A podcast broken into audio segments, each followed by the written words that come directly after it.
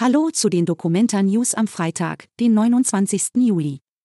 Hier kommen unsere heutigen Nachrichten rund um die Weltkunstausstellung. Forderungen nach Abbruch der Dokumenta. Auf der Dokumenta sind neue Darstellungen aufgetaucht, die als antisemitisch kritisiert werden. Das hat am Donnerstag weiter hohe Wellen geschlagen. Die Ausstellung müsse sofort unterbrochen werden, forderte der FDP-Generalsekretär.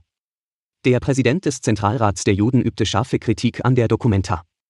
Die Stadt Kassel und das Land Hessen als Dokumentargesellschafter forderten, bis zu einer Kontextualisierung die strittigen Zeichnungen aus der Ausstellung zu entfernen.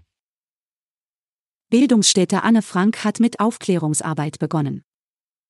Auf dem Friedrichsplatz hat die Bildungsstätte Anne Frank ihre Arbeit an einem Informationsstand aufgenommen. Zu finden ist er am Rand des Friedrichsplatz Richtung Schöne Aussicht.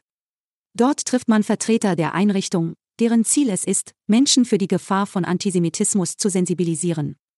Außerdem ist eine Podiumsveranstaltung für den 22. September zum Thema Kunst und Kontext geplant.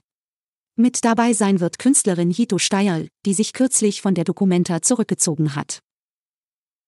Magazin Kunstforum International widmet der Documenta eine Sonderausgabe. Das Kunstforum International hat eine Sonderausgabe zur Documenta 15 herausgebracht.